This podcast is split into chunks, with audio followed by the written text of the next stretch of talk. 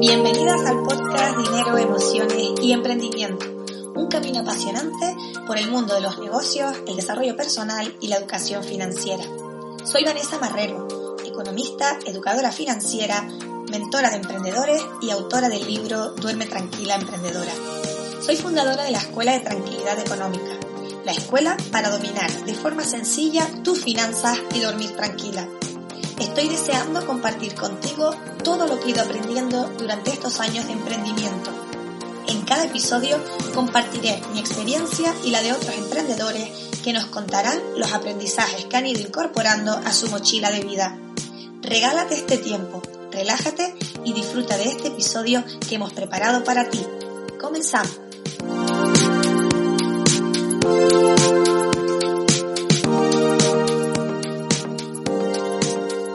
Bienvenidas, bienvenidos a un nuevo episodio del podcast Dinero, Emociones y Emprendimiento.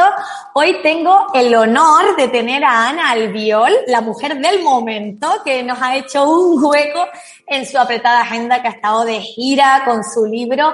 Pero antes voy a, a presentarla para que no se me olvide nada. He cogido la presentación de su maravilloso libro Vida que te recomiendo, vamos, desde ya, porque fue cogerlo en mis manos y lo devoré, literalmente. Así que, Ana, antes de saludarte, voy a presentarte, si te parece, y hablamos enseguida. Ana Albiol, culo inquieto y alma libre desde la incubadora. Cuando tenía 19 años, su inconformismo la llevó a iniciar un viaje interior en busca de su propia definición de libertad. Trece años después, la encontró por el camino, se convirtió en uno de los referentes más carismáticos del maquillaje en España, gracias a su contenido en YouTube y la frescura de sus redes sociales, lo que le permitió impactar en la vida de miles de mujeres y desarrollar su verdadera vocación, la comunicación. Hola Ana, bienvenida y muchísimas gracias por estar aquí. Gracias a ti, yo encantada, Vanessa, yo encantada. Un placer. Bueno, yo siempre empiezo las entrevistas con una pregunta que sé que es como muy intensa, pero es que yo soy intensa, entonces la pregunta tiene que ser intensa. Así que cuéntanos quién es Ana Albiol, pero sobre todo, ¿qué aporta Ana Albiol al mundo? Eh, Ana Albiol, pues es como digo en, esa bio, ¿no? Culo inquieto y alma libre desde la incubadora. Soy una inconformista, una buscadora. Em, soy una persona como muy, muy fácil de tratar también y muy apasionada, muy intensa. no, Dios ellos, ellos se juntan. Y bueno, al final lo que una de mis claves es que busco la, libertad y, que lo cuestiono todo, ¿no? Yo desde mucho, hace mucho ya le dije a mi madre, a mí esto que me habéis contado no me cuadra, lo que me cuenta el mundo no me cuadra, hay otra forma de vivir y de hacerlo y yo pues voy a buscar la mía. Esa soy yo un poco, ¿no? Y luego, ¿qué aporto al mundo? Yo creo que aporto eh, posibilidades. La, el permiso que yo me doy creo que lo comparto con el resto y entonces se hace permiso para otras mujeres y otros hombres y creo que ver a alguien con una sonrisa de verdad, pasándoselo bien de verdad y transmitiendo esa alegría y ese juego que yo tengo por la vida, creo que eso, uff, escuece a mucha gente y a otra gente realmente le, inspira o le motiva. Yo comparto, pues eso, mis ganas de, de vivir, ya sea desde arriba o desde abajo, porque ganas de vivir, menos en un momento determinado en mi vida he tenido siempre muchas y eso es lo que pongo encima de la mesa, la humanidad. Exacto, eso te iba, justamente esa palabra es la que me venía, ¿no? Humanidad, ¿no? Porque al final yo creo que eres un regalo, ¿no? Porque realmente eh, la sinceridad con la que tratas los temas normales, ¿no? Que realmente debería ser mucho más normal de lo que, de lo que se trata, porque esto nos pasa a todos, estamos bien, estamos mal, sea, tenemos momentos que estamos arriba, momentos que estamos mm, en la más absoluta de las miserias, ¿no?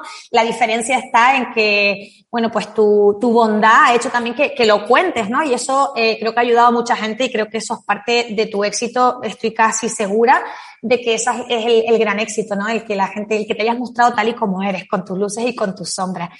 Y mm, volviendo a esa palabra tan bonita, ¿no? Que, que, es la libertad, que es una palabra bella y que además tiene una amplitud enorme.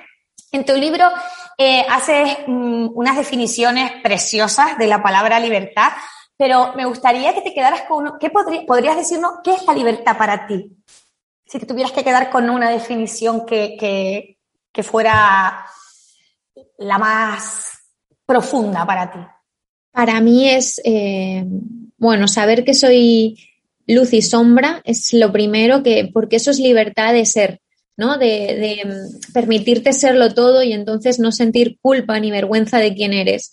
Y esto a mí me ha dado la libertad para escribir este libro. Si no, este libro no hubiera salido porque me estaría muriendo y avergonzando de todo lo que cuento, ¿no? Y luego el hacerme mis propias preguntas y encontrar mis propias respuestas me lleva a vivir mi vida y no la de otros. Mm. Qué importantes son las preguntas, ¿verdad? Es que es básico, o sea, ¿y tú qué quieres? ¿Y tú qué quieres? No tu madre, ni tu primo, ni tu pareja, ni el sistema, ni tu jefe. ¿Y tú, tú, tú qué quieres? ¿No? Eh, para mí, ¿tú qué piensas? ¿Y tú cómo quieres ser madre? ¿Y tú cómo quieres ser emprendedora? ¿Y tú eh, por qué esto sí? ¿Para qué? ¿No? ¿Para qué? qué? importante, yo no sé si a ti te pasa, ¿no? O te ha pasado, porque a mí, a mí me ha pasado y además antes comentábamos off the record, ¿no? Que estos meses han sido como raros y, este tema de qué curioso, yo que llevo emprendiendo hace ya, pues eso, desde el 2012, un montón de años, ¿no? Y, todavía me siguen pasando cosas que a veces me pregunto, digo, pero ¿qué estás haciendo comparándote o creyéndote menos que la otra porque hizo aquello, consiguió aquello? Todavía, eh, aún habiendo trabajado eso, habiendo sido, sido consciente, eh, viviendo de mi negocio hace años, wow, ¿qué, cómo cuesta esto, ¿no? De que nos hacemos preguntas, pero es que nos cuestionamos tanto, ¿no? Y esta comparación pero es que, Pero yo creo que eso va a ser, yo ya he dado por hecho que esa es la parte de sombra también, ¿no? El, eh, la vulnerabilidad o el, sentirte de menos, el egoísmo, la envidia. El otro día yo tenía envidia en Instagram y estaba y digo, a ver, a ver, a ver, a ver, esta envidia y me dice mi hermana, ya estás en Plutón, ¿no? Yo tengo la luna aspectada a Plutón y bueno, es una parte mía de sombra que la envidia, el control, los celos, ¿no? ¿Y qué pasa? Que me doy cuenta de que después de la gira, tres semanas firmando sin conectar conmigo, sin parar, sin descansar bien, sin comer bien, etcétera, claro, mi sombra coge el control, mi sombra sale y de repente, ¿qué me pasa? Que tengo envidia de Instagram de una persona en concreto que le deseo el mal, ¿sabes? Que era como, ¿por qué? Y yo misma dije, ok, aquí está tu sombra, calma, porque es que eso es lo que somos, ¿no? Y cuando te cuestionas, cuando vuelves a caer, cuando te ves que no estás tú en tu luz, mm. ya es que eres tu sombra. Es que también lo eres. Y eso es lo que venía diciendo al principio. Entonces, bueno, pues ahora estoy aquí, voy a ver cómo vuelvo a conectar con la parte de luz, que es, para mí es, mira, llegué a Valencia, deshice la maleta, me senté a meditar porque tenía una angustia que me moría, perdí el vuelo, todo el rollo, ¿no? Me senté a meditar, me puse una vela, el incienso, empecé a respirar. Cinco minutos después ya estaba en casa. Digo, Dios, gracias. Al día siguiente me levanté, me fui a correr, lista. Pero claro. Hay que darse el permiso. Es que hay que darse y el espacio, ¿no? Para casa. Entonces, yo creo que nos volvemos a, nos vamos a cuestionar siempre por, y, esa parte que no nos gusta es que va a estar siempre. Es que o empezamos a aceptarla o es que no hay otra. Vanessa. Sí, sí, sí, tal cual. Hay que, hay que aceptar, ¿no? Y cuando uno es tan de acción o de hacer o de foco y no lo eres, eh, tiendes a machacarme, ¿no? Y eso es lo que digo, pero vamos a ver, con, que, con los años que tienes ya sabemos que esta también eres tú y está bien así, ¿no? No pasa nada, ¿no? No tienes que estar siempre en la, en la cresta de la ola o sentir tú que siempre estás haciendo lo que se supone que debes estar haciendo, ¿no? Claro, yo, yo siempre pensaba en el tema del desarrollo personal, ¿no? Yo llevo trabajándome muchos años y yo pensaba que era como, venga, va, que en algún momento, si esto ya lo he pasado, pues ya no vuelve. Ya está. Y venga, pues ya, venga, la iluminación, no rapidito, en plan, he trabajado, llevo 10 años, ¿no? Y veo que no acaba nunca. Nunca. Cuando creo que ha acabado, se me repite otra cosa que digo, no puede ser. Y así da igual, o sea, y ya digo, me rindo, es que esto va a ser así hasta que me muera. Yo, yo siempre digo, igual que cuando hablamos, cuando trabajamos las creencias acerca del dinero y tal, que al final es lo mismo, desarrollo personal, todo, eh, que no, yo siempre le digo a mis alumnas, mira, yo no tengo la varita mágica y si tú tienes una creencia hace 40 años ahí metida, no va a llegar Vanessa ahora y te la va a quitar. Lo que sí vamos a hacer trabajando, ¿no? Y esto es lo que para mí me ha dado el desarrollo personal, ¿no? No, como tú dices, las cosas siguen pasando, te sigues mm, chocando con la misma piedra, la diferencia es que por lo menos yo me doy cuenta antes de que estoy chocando con la piedra y entonces tengo la, tengo eh, la capacidad de parar y coger esas herramientas que ya tengo para que ese problema, digamos, minimizarlo. Lo que a lo mejor antes me hubiese costado un año, ahora digo, en, en dos días digo, ah, qué bien, ya, ya he rebajado la ansiedad, ¿no? Como... Esa es para mí esa es la, la, gran clave, que eres consciente. Que antes te vas dando de hostias por todas partes Exacto. y por dónde te venían y ahora dices, ah, y también la, la clave de no estar, saber que tú eres responsable, ¿no? Que esa es otra, ¿no? No puedes culpar al de enfrente y entonces la vida, pues la responsabilidad es tuya, por tanto el poder de decisión. Entonces, pues hoy me dan de hostias, pero mañana digo, ah, no, ¿dónde he puesto yo la cara para que me den de hostias? ¿no? Perdón, pero es que lo, veo así, ¿no? ¿Dónde he puesto yo la cara? ¿Por qué he puesto yo la cara? A la siguiente no pongo la cara ni la otra mejilla, a la siguiente no estoy ahí, ¿no? Entonces es, es, agotador, yo estoy agotador. Es agotador, es agotador. Ana, una de las palabras eh, que más se repite continuamente, porque además sé que es tu gran pasión, ¿no? Es la comunicación. ¿Qué, qué, qué significa comunicar para ti? ¿Y qué, qué te aporta? En el libro eh, utilizo unas palabras de Margaret Atwood que dice, comunicar, cuando yo comunico creo en ti, te estoy reconociendo, ¿no? Eh, te estoy dando valor y te veo. Me parece una forma preciosa de relacionarme con los seres humanos. Cuando yo te cuento algo, estoy viéndote.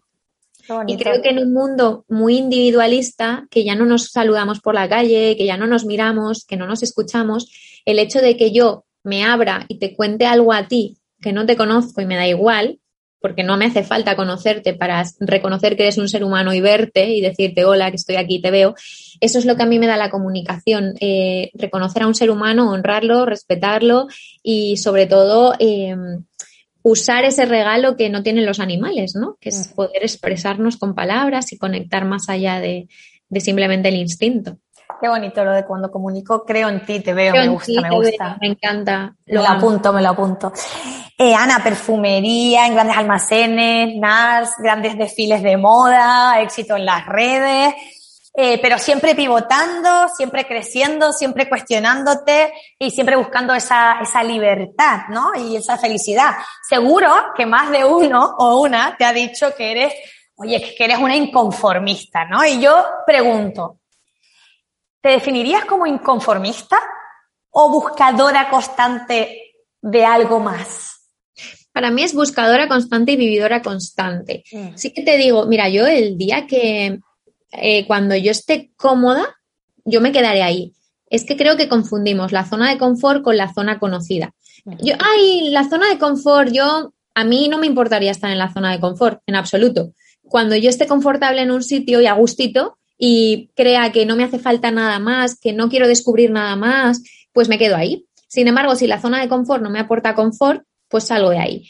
Creo que la vida es muy grande, es el mundo, ¿no? Eh, la vida nos ofrece muchas cosas, creo que el mundo es muy grande, creo que el ser humano es descubridor por naturaleza, buscador. Yo amo vivir experiencias, amo conocer gente diferente, meterme en líos, vivir, experimentar a través de mi cuerpo. Yo no entendía y no entenderé nunca cómo un ser humano va a la misma oficina todos los días en modo automático, hace las funciones como si fuera un robot, se va a su casa, ve Netflix y se duerme y vuelve a hacerlo así durante un año, cinco o diez.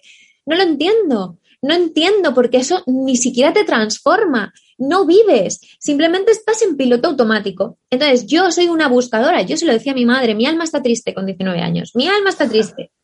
De verdad, yo sentía una llamada dentro de mí que no, bueno, es que acabé dándome atracones y acabé con un principio de bulimia porque es que no podía, no podía soportar estar encerrada con esas ganas de vivir. Yo decía, que no es que esto no es, que esto no es, que mis compañeras no ven a sus hijos en Navidad porque están en campaña. Yo era como, estamos todos locos. Y, de verdad, me, defino como una buscadora de, experiencias, una vividora, una multiapasionada.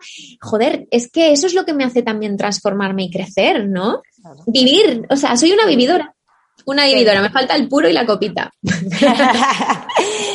¿Cómo se pasa, Ana, de, un día dijiste, bueno, voy a escribir un blog, voy a compartir lo que sé, y cómo se pasa de ahí, ¿no? De hacer algo, pues, que lo, como cuentas, ¿no? Que lo hiciste casi que por casualidad, por, por un poco, bueno, pues por, por compartir tu, tu sabiduría. ¿Cómo se pasa de eso a cuando un día de repente ves que estás en el stand y que empiezan a venir gente a preguntar por ti y, rollo fan, ¿no? Entonces, Eh, ¿Qué te ha dado la fama? Porque al final estamos hablando de fama, ¿no? De que estamos hablando de una persona que, que, que, bueno, que va por la calle y la reconocen, que, en fin, que, que la gente la sigue, que, que va por la segunda edición de su libro. O sea, estamos hablando de alguien, lo que consideramos famoso, ¿no? En el sentido de conocido. Seguro que la fama tiene una cara A y una cara B, estoy completamente segura, ¿no? Como todo en la vida. ¿Qué te ha dado la fama y qué te ha quitado? A ver, eh, mira, me ha dado gente maravillosa y me ha dado, lo digo claramente, yo estoy publicando con Espasa por esa parte de fama. O sea, yo, eh, pues vamos a ser sinceros, yo considero que escribo bien, pero de ahí entrar con un planeta y estar ahora en bestseller, pues ¿qué quieres que te diga? Entonces, bueno, pues la fama me ha dado eso, un montón de gente que cree en mí, que ha sido motor, y yo lo digo, yo a mi comunidad, a todo el mundo que le he firmado el libro, en el libro la primera frase es gracias porque este libro es tuyo, ¿no? También.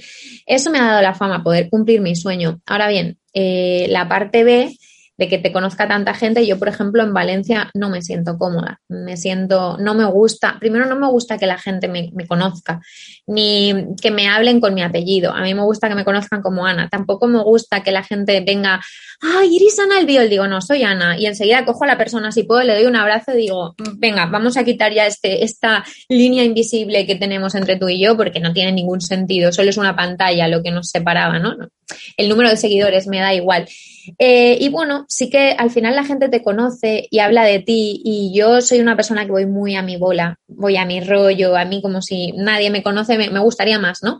Entonces, pues eso, en Valencia, por ejemplo, sobre todo, que es una ciudad pues pequeña y que me conoce mucha gente, sí que la gente te reconoce y te ven haciendo todas tus cosas, estás en un sitio tomando un café y luego te escriben, estaba al lado tuyo y a saber de qué estás hablando. Entonces, bueno, la gente opina y a mí es que el cotilleo y esto me parece, me da una pereza. No soy fallera por eso, porque las fallas, es verdad, no me gustan los círculos así cerrados donde la gente habla y tal. Por eso me gusta mucho estar viviendo fuera también, ¿sabes? Siento que me encanta estar entre extranjeros que no hablan mi idioma, siento que estoy en, otro mundo y me, me, encanta. Yo te lo juro, fíjate, la fama para 100.000 personas que me siguen no es nada, ¿no? Cuando pienso en los famosos, famosos de verdad, digo yo, ni en pintura. Yo es que es algo que a mí Y te digo que no, ¿eh? te digo yo igual. Yo es algo que no, que no, vamos, que no envidio en absoluto, ¿no? Al revés, me parece que es algo muy en contra. O sea, a mí me, a mí me agobiaría, ¿no? Yo no podría vivir así, ¿no? Al final, bueno, es una decisión también personal, ¿no? Eh, saber cada persona pues si le compensa o no, pero no debe ser fácil, ¿eh? No debe ser nada fácil. Yo, yo, yo de verdad, con ellos no sé cómo lo hacen, pero vamos, eh, yo siempre me debato porque yo fantaseo mucho con dejar las redes sociales. En el, lo he hecho varias veces, ¿no? En el, en la cara de eso, que la gente te conozca, te reconozca y todo esto, a mí eso me da exactamente igual. Pero claro, luego está el valor que aportas, claro. de tu comunidad, cuando haces un directo, lo que se genera. Entonces es un poco como, para mí, el precio a pagar es la fama. Claro. Sí, sí, hay gente que la busca. Para mí, el precio a pagar de tener una conexión tan bonita y de poder contribuir en lo que sea que haga es la fama. Yo esto me gustaría sin que nadie me conociera. Qué bien. ¿Y, cuál, y, a la, y a la colación de esto, Ana, cuál crees que ha sido el, el, secreto de ese engagement que tienes tú en tus redes? ¿no? Porque al final eh, hay mucha gente que, que crea contenido eh, de más o menor calidad, pero, pero hay algo que a ti te ha diferenciado, ¿no? Y por lo que la gente realmente te sigue tanto, ¿no? ¿Qué, qué, cuál crees que ha sido el éxito de ese engagement de tu comunidad? ¿Lo tienes de, ver, lo has, lo has sí, sí, sí, analizado, ¿no? Me imagino. La verdad y la autenticidad, sea como sea, es decir, yo no me he cortado en llorar cuando he tenido que llorar, en hablar con normalidad de la vida, la muerte, la depresión, lo que sea, porque lo naturalizo todo, para mí es todo muy normal. Yo hablo con mi abuela de sexo y lo cuento en redes. Me refiero, es que no hay ningún tema que yo te diga que para mí o para mi familia es tabú. Yo me siento súper libre. Entonces, otra cosa que he hecho mucho es que no, yo no me he fijado en lo que se lleva en redes para hacer lo que se lleva en redes.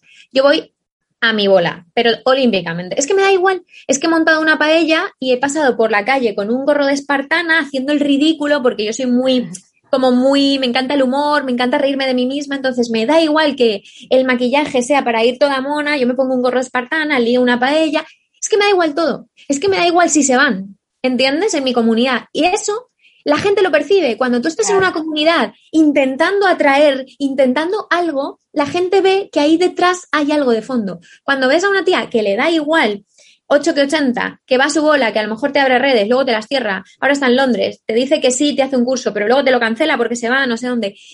Que eso soy yo, eso soy yo. O sea, si yo quisiera que me quisiera todo el mundo, no haría muchas cosas de las que he hecho. Pero es que antes que que me quiera todo el mundo, quiero sentirme a gusto conmigo misma. Entonces, me da exactamente igual. Y yo creo que ver a alguien que se elige y que va un poco como a su bola, a pesar de todo, en un mundo en el que en redes todo el mundo quiere coger y, y ven conmigo y cómprame y no sé qué, creo que eso a la gente le conecta con un, esta hace lo que le sale del moño. Yo creo que la coherencia, ¿no, Ana? Porque al final tú hablas de esto, hablas de libertad, hablas de, de ser, eh, de escucharte a ti, y si tú no fueras así, estaría yendo en contra de escucharte a ti, de hacer lo que para ti está bien. Entonces realmente creo que esa coherencia entre lo que dices y haces, ¿no?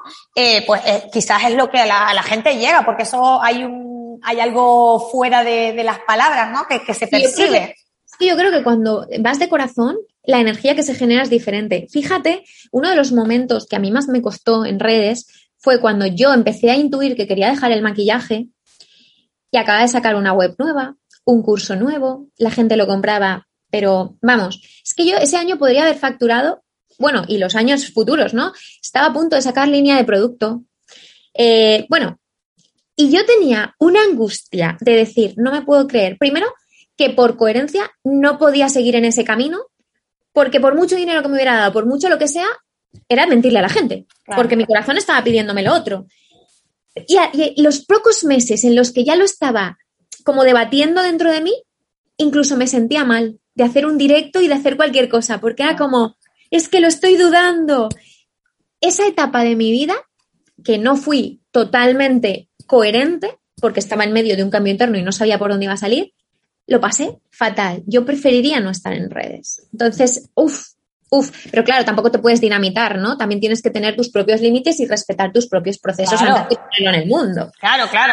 Tampoco pero yo, se trata de a la primera, ¿no? Porque esto, pues eso, hay que darse el tiempo, puedes ¿no? ir a corazón abierto, ¿no? Eh, primero vas tú, cosas que te incluyan. Pero esa etapa de, para mí, la más incoherente, cuando sentía que no, pero incoherente primero conmigo misma, ¿no? Sí, sí, claro. Que no, pero estaba ahí. Esos meses, ese impasse en los que decidí, no se lo deseo a nadie. Yo, qué horror. La gente me lo notaba y las que me conocían me decían, bueno, ¿qué? ¿Cuándo vas a dejar las ¿Te brochas? pasa algo? Sí, sí. Es no, que las brochas.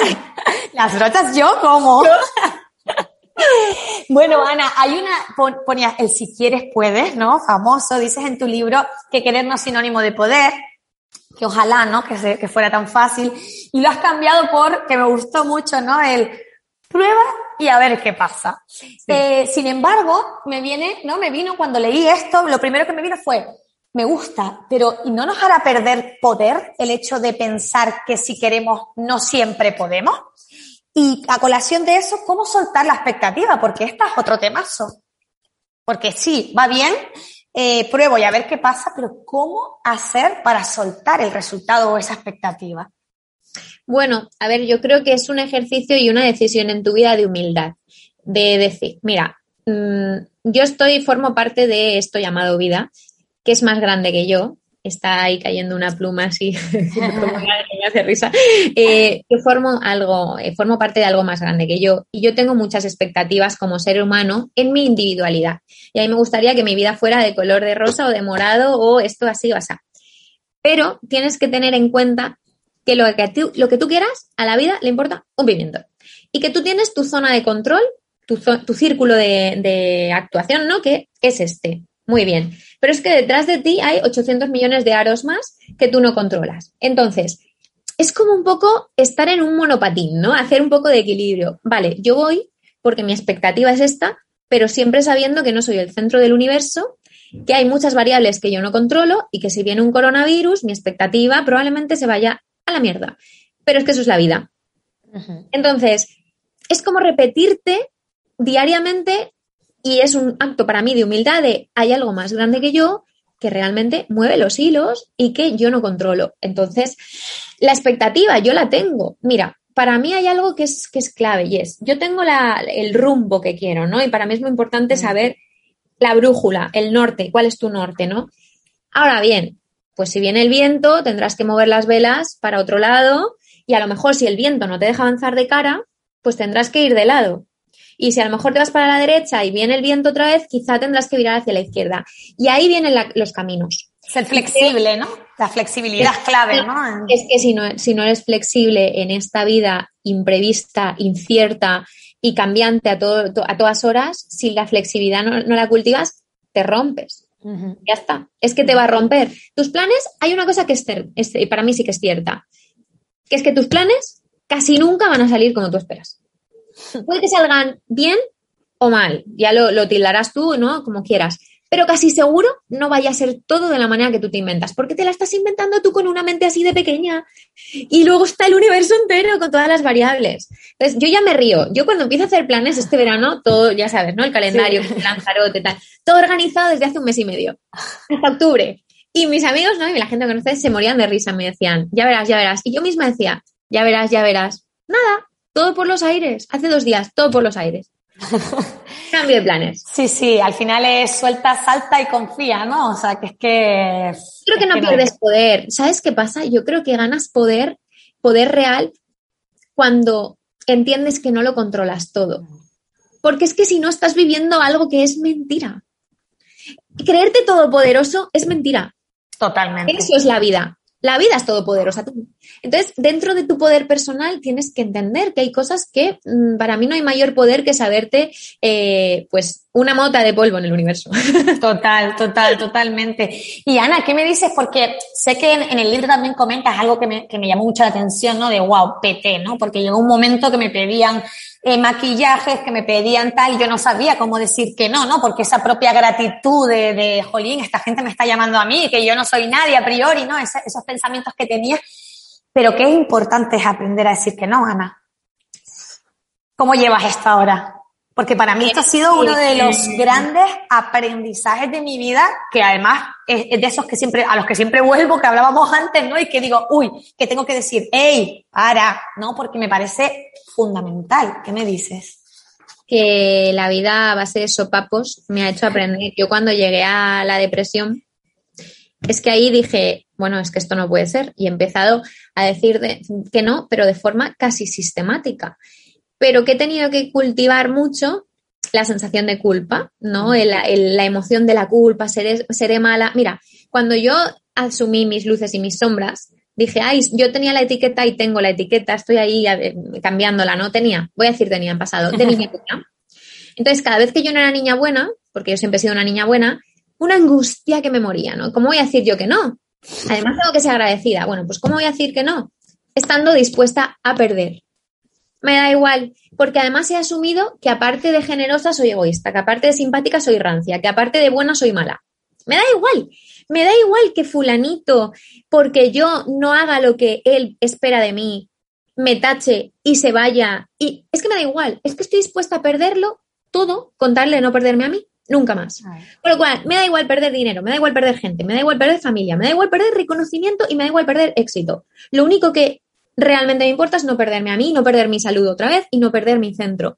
Con lo cual, que no a casi todo, pero a casi todo, ¿eh? pero además de forma sistemática. Es como que antes el sí era mi palabra y ahora es el no.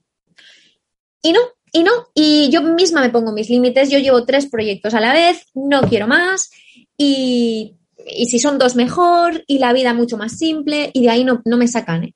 Y si se enfadan, que se enfaden. Claro. Y Ana, es que me resulta curioso porque esto, esto que ha comentado, ¿no? Parece que tenemos que petar o nos tiene, tenemos que enfermar en este caso, ¿no? Eh, para darnos cuenta de esto, ¿no? Para, para decir, hasta aquí. O sea, a mí me pasó igual, ¿no? Yo eh, también eh, me enfermé por, por culpa de, del estrés emocional, ¿no? Y, y parece como que hasta ese momento, aunque mi cabeza en muchas ocasiones me decía, pero ¿a dónde vas? ¿No? A hacer esto, tal. Y realmente mi, mi, hasta mi cuerpo reaccionaba en, porque no tenía, no quería pero es que parece que hasta que no le ves las orejas al lobo, no somos capaces. Yo ahora digo no, y aunque me, me, la sombra viene de, ¿no? El pepito grillo de hay que ver qué egoísta, hay que ver que no sé qué, y por qué no, mujer, si no te cuesta nada, ¿no? Es, ese rungu rungu. Pero claro, la experiencia negativa ha sido tan potente que, que enseguida es como, no, no, no, primero tú, ¿no? Entonces, me, me, mi pregunta va más allá de, Jolín, eh, ¿Qué podemos hacer para que la gente aprenda a decir no sin tener que pasar por a lo mejor este tipo de experiencias tan negativas o tan heavy que hemos pasado nosotras, ¿no? Que nos ha tocado pasar a nosotras. ¿Es posible? Yo es que creo que el ser humano aprende a base de sopapos. O sea, de verdad, mira, a mí esto me lo habían contado por activa y por pasiva. Y yo, ajá, ajá, ajá, por aquí. Titi pasaba por aquí, mi caso. Hasta que no lo sientes, hasta que no te mete el meneo, yo creo, es que yo creo que el ser humano se mueve de donde está al nuevo lugar por dolor. O por placer, pero casi siempre por dolor. Porque como el miedo a movernos está ahí como tan anclado en todo, ¿no? Entonces yo siempre le decía a mi madre, déjame que me equivoque, que así aprendo. Vamos. ¿Sabes qué pasa? Creo que por mucho que se lo digamos a la gente, tienen que experimentarlo, tienen que experimentar el dolor que provoca no poner límites para empezar a ponerlos. Total, yo, yo mis mayores aprendizajes en la vida eh, los saco de las cosas negativas sin ninguna duda, o sea, pero... Clarísimo, ¿no? Eh, vamos, sin ninguna duda. Lo que pasa es que hay momentos, ¿no? En que dices, jolín, oye, podría haber aprendido con un poquito menos, también me hubiese valido, ¿sabes? Tampoco era para, tampoco hacía falta llegarlo a este extremo, ¿no? Pero, pero es cierto que en el momento no lo ves, porque en el momento está jodido y está jodida y ya está, ¿no? Pero, pero wow, qué, qué importantes son estos momentos también para, para aprendizar. Al final yo siempre digo, tengo dos opciones, ¿no? A mí me pasó, como yo afronté la enfermedad, eh, bueno, he visto el momento de shock inicial y tal normal. Luego me acuerdo perfectamente de aquel día, ¿no? En el que me, me paré y dije, a ver, Vanessa, tienes dos opciones, ¿no? O sea, eh, una es tirarme en el sofá y encomendarme, ¿no? A, a los médicos y, y, bueno, y a ver qué pasa, ¿no? Y deprimirme y decir, jolín, qué putada, ¿no? Hablando mal. Que yo, ¿no? ¿Por qué yo, no? En este momento. Eh, y la otra opción es decir, no, no, tú eres la actriz de esta película. Y sí, sí, voy a confiar en los médicos, por supuestísimo, pero yo tengo que poder hacer algo más, ¿no? Y, y no sé qué no sé qué puedo hacer, pero voy a ir en la búsqueda. Y sinceramente, Ana, eso me salvó. Y para mí esa es la única diferencia, ¿no? En el cómo, ¿no? Y ahí es a donde quería ir con, con, también haciendo referencia a tu libro, ¿no? Que dices, la vida es cuestión de actitud. Y es que a mí me parece que la vida es cuestión de actitud pero de todas, todas. Entonces me gustaría escuchar tu, tu opinión sobre esto, porque yo creo que es que mmm, la actitud lo es todo. ¿no? Totalmente. Para mí, eh, la gran diferencia es el qué pienso yo o cómo me tomo lo que me pasa. A todos nos van a pasar X cosas y muchas cosas las vamos a situaciones, experiencias, las tildamos de buenas, otras de malas. Bien, ¿cómo afronto yo lo que me pasa? Mira, eh, para mí hay una herramienta que utilizo mucho que es el esquema de la personalidad de Robert Dills, el, el famoso Iber, y en la parte de capacidades, eh, están capacidades, ¿no? Que eso se puede entrenar. Y luego está la actitud. Por mucha capacidad y por mucha aptitud que tengas, porque una persona que tiene la misma carrera que otra llega a un sitio o llega a la gente o mmm, vive de una manera que la otra no, ¿no? Por la actitud, por cómo esa persona afronta lo que le pasa. Eh, para mí, yo he decidido, hace mucho tiempo lo decidí, darle la vuelta a la tortilla me pasa algo que no me gusta y digo, vamos a darle la vuelta. A mí mm, la gira con mascarillas, pues me parecía un rollo, sin embargo, me quedé con que estaba, podía verles los ojos tan encuadrada la mirada que me ha parecido una de las cosas más bonitas a nivel conexión que he experimentado con otro ser humano y es por la mascarilla. ¿Me gustaba llevar mascarilla? No. ¿Qué dije? Pues me anclo a la mirada. Eh, en Bobby Brown, cuando fui a Londres una vez, ¿no? Y yo quería buscar trabajo allí, me llamaron para una entrevista ese mismo día. Y yo dije, wow, mi, mi primera entrevista, ¿no? No me cogieron porque no entendían ni papa de lo que yo decía. Y ahí tenía dos opciones. Volverme a España con el rabo entre las piernas diciendo, nadie me va a coger, ¿para qué voy a dar currículums? Porque obviamente no sé hablar inglés. O lo que yo hice que fue aprender inglés. 120 minutos. 120, para mí mi cabeza fue 120 minutos. Me han llamado para una entrevista. ¿Cuántas entrevistas voy a tener en un mes? Pues 200. Y por probabilidad, si las 100 primeras no, quizá las 100 segundas. A lo mejor sí. Entonces, para mí, esa es la actitud, ¿no? El decir, ¿cómo me tomo lo que me pasa? Y no es optimismo de Mr. Wonderful. Mm. Es de todas las posibilidades, ¿qué enfoque le doy? Porque lo que somos es dueños de nuestros enfoques. Total. En lo que te enfocas se expande. Esto es algo que para mí es clave. O sea, es que es brutal. Es así. Entonces, tú te enfocas en qué opciones me puedo inventar para que esto que me ha pasado me, me aporte algo. Aprendizaje, lo que sea, esperanza. Y yo eh, soy una maestra de esto. O sea, de verdad, me he hecho una maestra de esto porque es que le doy la vuelta a la tortilla como una campeona. Sí, sí, yo, yo, yo esto también, vamos, además tengo una libreta en la que son las libretas de los aprendizajes, ¿no? y que cuando me pasa he cogido como la rutina, porque la cogí cuando, cuando la enfermedad y tal, en eso, en ver las cosas malas y decir, vale, ¿qué siempre hay algo bueno, siempre, siempre, siempre, o sea, algo bueno, ya, llámese bueno aprendizaje, más que bueno, ¿no? Pero algo que te va a servir luego a futuro, ¿no? Es que me parece, vamos, un regalo, ¿no? Eh, aunque el camino no sea agradable, porque es, la realidad. Hay momentos en que, lo que te decía antes, decía, jolín, ojalá lo hubiese aprendido con un poquito menos de sufrimiento, ¿no? Pero bueno, es así.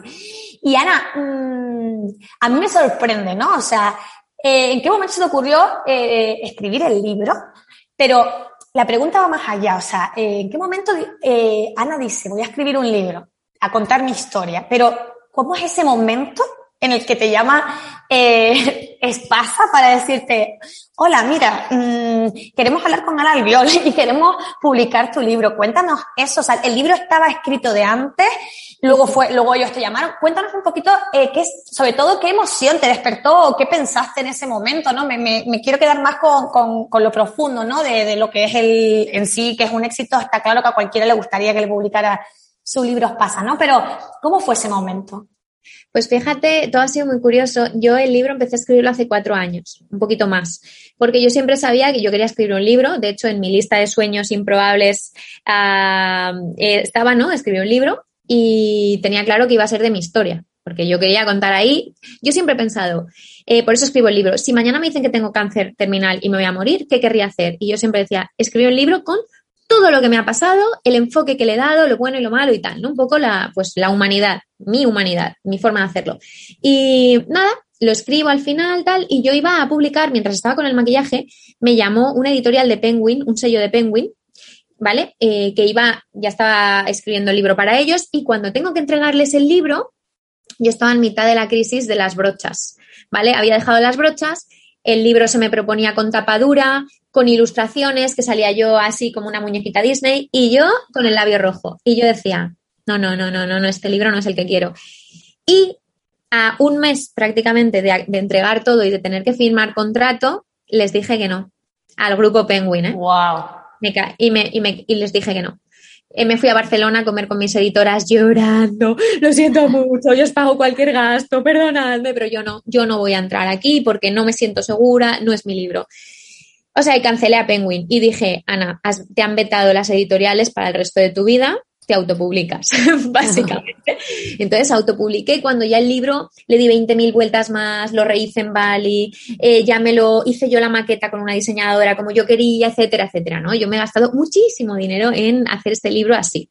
De repente lo saco y el primer día, la primera semana se vendieron como casi 5.000 ejemplares. Número uno de Amazon, número más destacado. Yo no tenía ni el libro, Vanessa. A mí el libro no me llegó. Yo saqué el libro, yo publiqué en, en, eh, autoedición en Amazon y mi hermana me mandó un vídeo de la prueba que habíamos pedido de Amazon, porque yo estaba en Bali. Yo no tuve el libro. Entonces yo veía que mi libro con mi nombre estaba en Amazon como número uno de todo Amazon, el más vendido, el más destacado del desarrollo personal, era el número uno de todas partes y yo no tenía el libro entre las manos.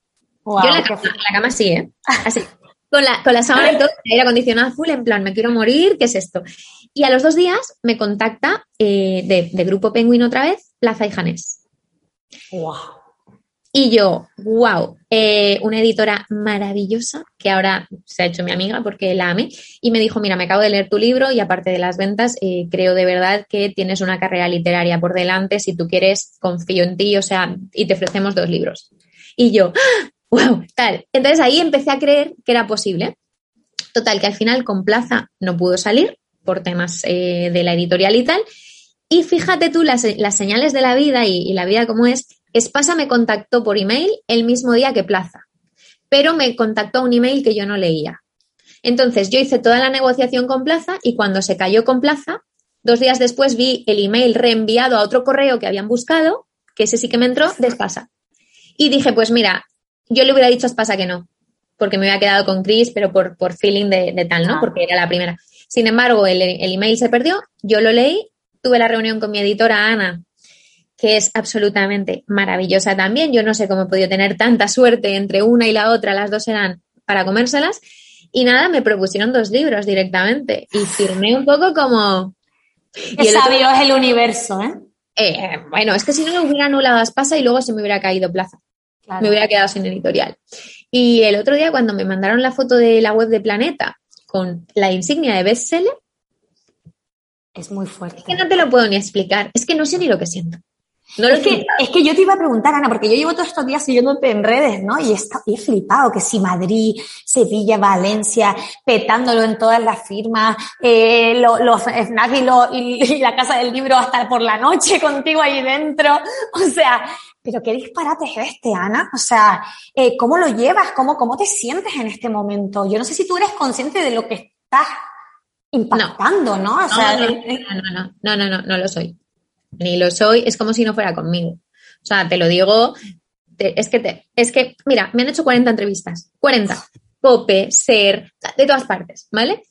Ni, es que ni me ha temblado un pelo. Estaba en la silla con el albornoz haciendo las entrevistas y mi hermana me decía, Ana, en las firmas, ¿no te pones nerviosa? Digo, es que siento que no tiene nada que ver conmigo. todo. Pero y no puede ser porque estás totalmente en tu propósito, Ana. Pues eso es, pues quizá es que te prometo que yo cuando antes era maquilladora y me pasaban estas cosas, porque también se liaban como muy pardas, yo me ponía nerviosa a ver si lo hago bien, si no. Es que ahora me da es que no me planteo si lo hago bien o si no lo hago bien. Es que yo voy, lo hago y punto. Y te prometo que, ay, me has cambiado la vida. Y yo digo, gracias, lo recibo, porque si no me parece una falta de respeto y tal. Pero es como que no hablan de mí, hablan de algo que me ha sido dado, ¿sabes? Que es ese, ese don para lo que sea, pero no tiene nada que ver con Ana, con, conmigo. Entonces yo me pongo como detrás, mira, está la persona, eh, lo que escribe, esa facilidad para escribir o para lo que sea que sea, ¿no? Y aquí estoy yo, mirando el chiringuito. como si, como si. un buen día. Claro, como si hubiese necesitado eso para que tu ego no se vuelva loco, ¿no? También, porque es que podrías, podrías estar en este momento también, el ego aquí juega un papel fundamental en, cuando hay éxito. O sea, que ojo, que a lo mejor eh, probablemente lo estés haciendo para, para eso, ¿no? Pero, pero me encanta porque la, el sentido de esto al final no es que vengan más gente o menos gente o vender más o menos libros, que sí, que obviamente, oye, ese es el, el fin último, ¿no? Pero yo creo que el sentido es que tú lo hayas disfrutado. Porque qué sentido tendría que tú estuvieras firmando y estuvieras ahora, pues eso, petando, ¿no? O llegando al límite este del que hablas en el libro, o sea, que me, que me, que me alegra, ¿no? Escucharte así, ¿no? Porque yo podría quedarme en España, hacer eventos, hacer movidas para que el libro siga tal. Yo me voy a Bali a escribir mi segundo libro eh, en cuanto pueda.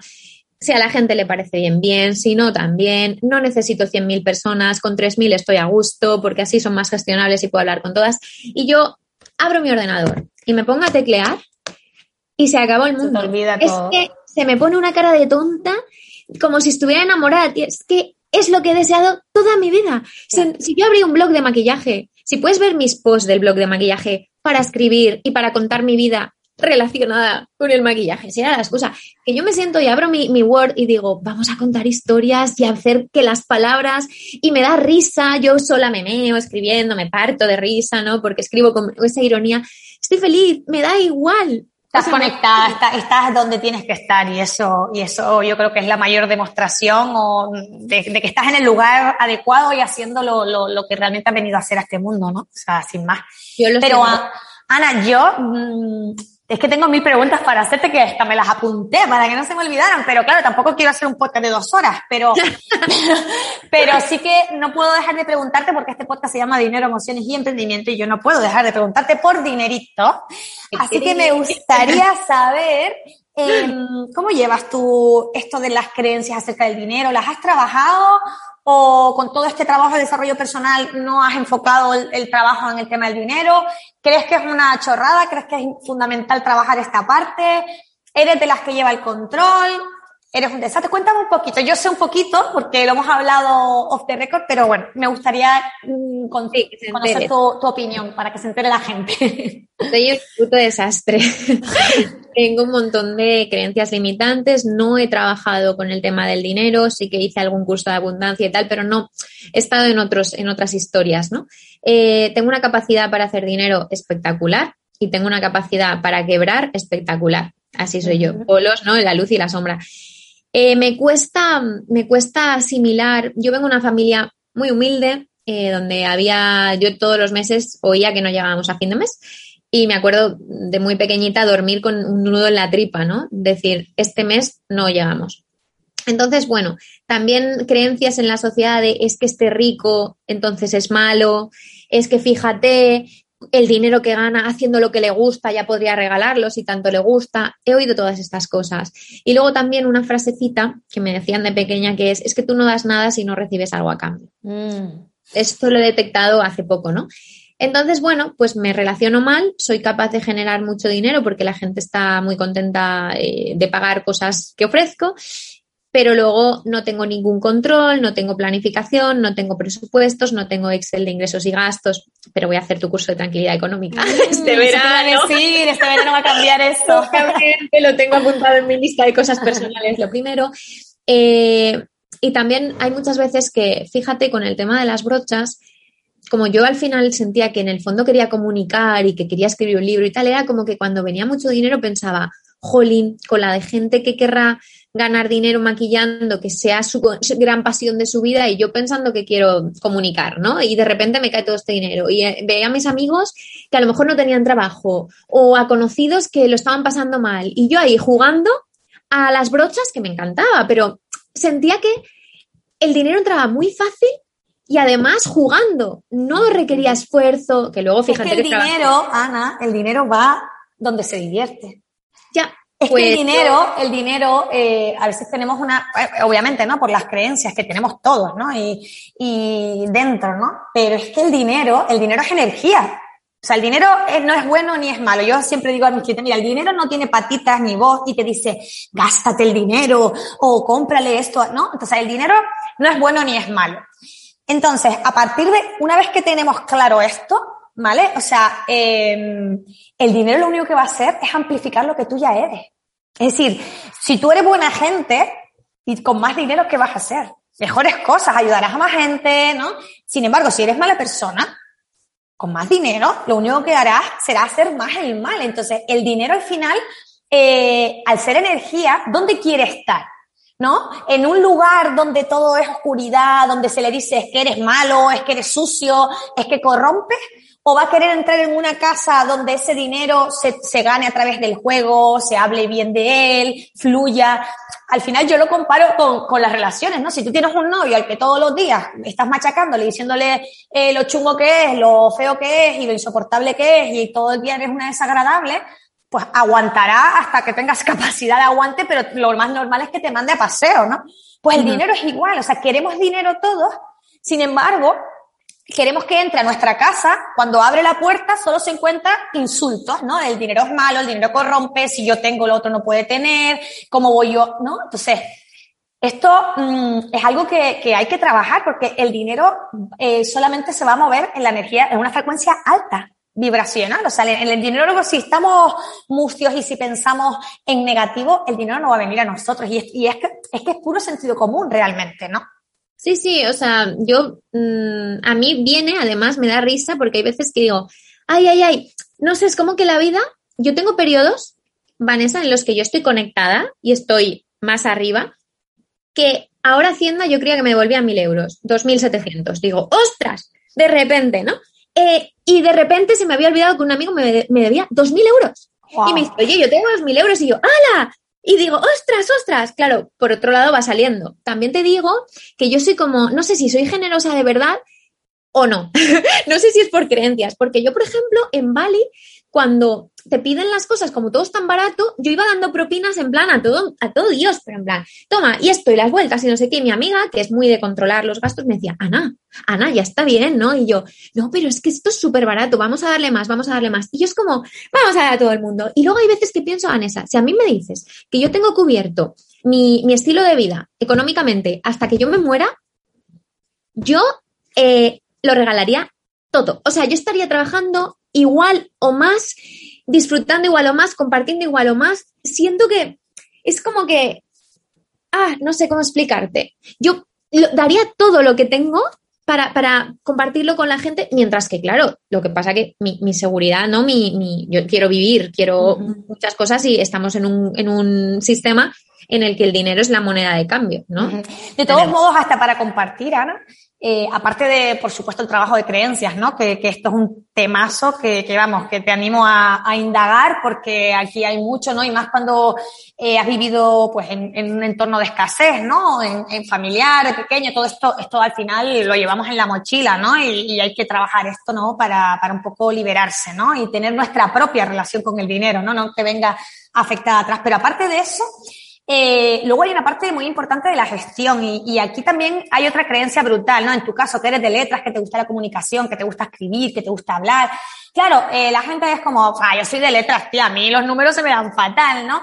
Y esto es una mega creencia porque no solo, fíjate para lo que nos sirve, ¿no? No solo es para eh, yo soy de letras y paso un kilo, ¿no? Sino que encima nos sirve para justificarnos, porque claro, si yo no tengo eso, yo me siento fatal, porque digo, desde luego, soy capaz de generar un montón de dinero, pero igual que entra, sale, qué desastre soy, soy lo peor, no lo merezco, no merezco ganar tanto dinero fácilmente porque mira luego como, lo, como enseguida lo, lo malgasto, etc., ¿no?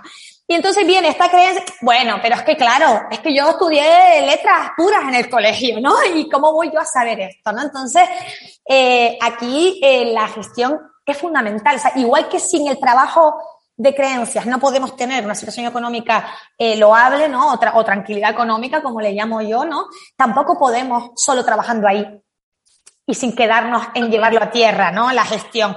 Y cuando hablo de gestión me refiero sumar, restar, multiplicar, dividir. Punto, ¿no? O sea, y además si quieres lo hace la calculadora o el Excel, o sea que, que todo lo demás son excusas, ¿no? O sea que yo lo tengo claro, pero me acuerdo además mucho de ti porque el otro día, ¿no? Para hacer los gastos de la gira, digo, venga, va, voy a hacer un Excel. Mira, yo abro el Excel y a mí me sale un salpullido, claro. básicamente, ¿vale?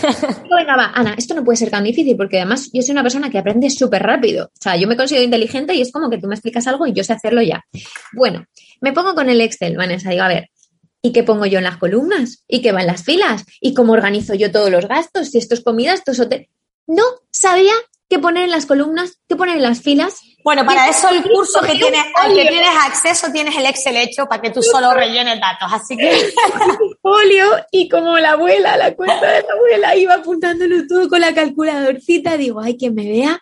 Bueno, pero eso también vale. Al final, cada uno elige su fórmula, ¿no? La que mejor le va, no hay ninguna, puede haber unas más cómodas que otras, ¿no? Yo siempre digo, no se trata de hacer Excel complicados, con tablas dinámicas. Yo no los hago con tablas dinámicas, ¿sabes? Yo a veces digo, sí, Excel son básicos, pero es que la gente lo que quiere al final es algo, si tú no, tú, tú tienes que ser buena comunicando y escribiendo libros, que es lo tuyo, y chimpum, ¿sabes? Y esto tiene que ser un plus simplemente que te ayude a tener tranquilidad económica o a tener la situación económica que a ti te hace feliz. Punto y final, ¿no? O sea, todo lo, todo lo que se salga de ahí es complicarte la vida a ti que no lo necesitas, ¿no? Esto es un poco mi el como yo veo esto de, la, de, de, la, de las finanzas, ¿no? Eh, no se trata de hacerlo súper complejo, sino todo lo contrario, ¿no? De hacerlo fácil, ¿no? Uh -huh. Bueno, Ana, ahora sí, eh, vamos terminando. Se me han quedado un montón de cosas en el tintero, pero para terminar, mmm, me gustaría, si tuvieras que elegir una cualidad tuya, ¿con cuál te quedarías?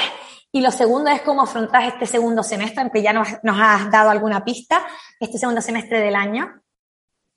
Con eh, esto me gustaría sí. terminar. Mi cualidad, eh, una de las cosas que más me gusta de mí es que soy súper optimista y súper alegre. O sea, es que estar cerca de mí, eh, la gente sale enchufada. O sea, tú estás cerca de mí una hora y luego tienes ganas de vivir y de, y de hacer cosas. Y es algo que me lo, me lo, veo, ¿no? Y me gusta mucho eso, que soy como, voy reviviendo a la gente Qué y eso me encanta. Claro, siempre y cuando yo estoy más centradita. Tienes que verme descentrada, ¿sabes? ahí no revivo, ahí mato a la gente, pero bien, tengo las dos partes. Y el próximo semestre, a ver, ¿en qué, a qué estamos? A julio. Bueno, ¿no? estamos en julio, o sea que. Uy, aquí a diciembre. No sabe, no, no, no sabe, no contesta. No tengo ni idea. Me encantaría decírtelo. Yo creo, voy a estar un mes más aquí. Te puedo decir lo que va a pasar en este mes. Yo me voy a estudiar hipnosis ericksoniana para seguir haciendo visualizaciones y tal. Me gusta mucho. Y luego voy a grabar audiolibro, que eso también me apetece muchísimo. Voy a grabar el audiolibro. Y luego en agosto pretendo que Bali me deje entrar, si me han puesto las vacunas. Y ahí escribir el segundo libro que tendré que estar para septiembre, octubre, tengo que entregar ya cositas y ya. no es que no tengo más planes. O sea, me encantaría hacer eh, bata de, mis directos de bata de pensar. Va a llamarse ahora bata de sentir, porque me he dado mm. cuenta que prefiero sentir a pensar. Eh, es más verdad. Y me gustaría pasar a la podcast. Yo me he comprado un micro de esos de profesionales para llevarme la Bali y una webcam. Eso. Ah, bueno. Este. Eh, oye, eso es mucho más profesional de lo que yo me Bueno, bueno, no te creas, ¿eh? Hace falta mucho menos. yo, yo soy de las de mejor hecho que perfecto. Esto es mi lema desde hace mucho tiempo. Y, y mucha gente veo con el tema del podcast de, ¿no? De mm, postergando, ¿no? Porque no tengo tal, ¿no? Porque no tengo cual. Mira, hazlo y siempre que si, es mejorable. Yo me compré el micro hace relativamente poco y tengo el podcast hace, va a ser dos años. O sea que eh, para adelante. Yo me he comprado un mini micro, es un Yeti de esos, el pequeñito, tal, y una cam, ¿vale? Porque, bueno, para, ya está. Y me lo llevo a Bali con un arito de luz para ver, pero realmente mi, mi idea es el libro, es estos seis meses el libro. Ya, y ya. El libro, mucho yoga, muchas vacas, muchos arrozales, muchos atardeceres y mucho andar descalza. Poco mucha, mucha vida, ¿no, Ana? Para mí sí, para mí sí, la verdad. Muchísimas gracias, Ana. Ha sido, vamos, un placer. No tengo ni idea el tiempo que llevamos. O sea, es que ni, ni, puse el cronómetro, o sea, súper poco profesional, pero, pero esto es lo que tiene cuando se hace una entrevista de esas que tienes ganas de hacer y con las que disfrutas. Así que, Ana, mil millones de gracias, de verdad. Gracias. de corazón. Gracias.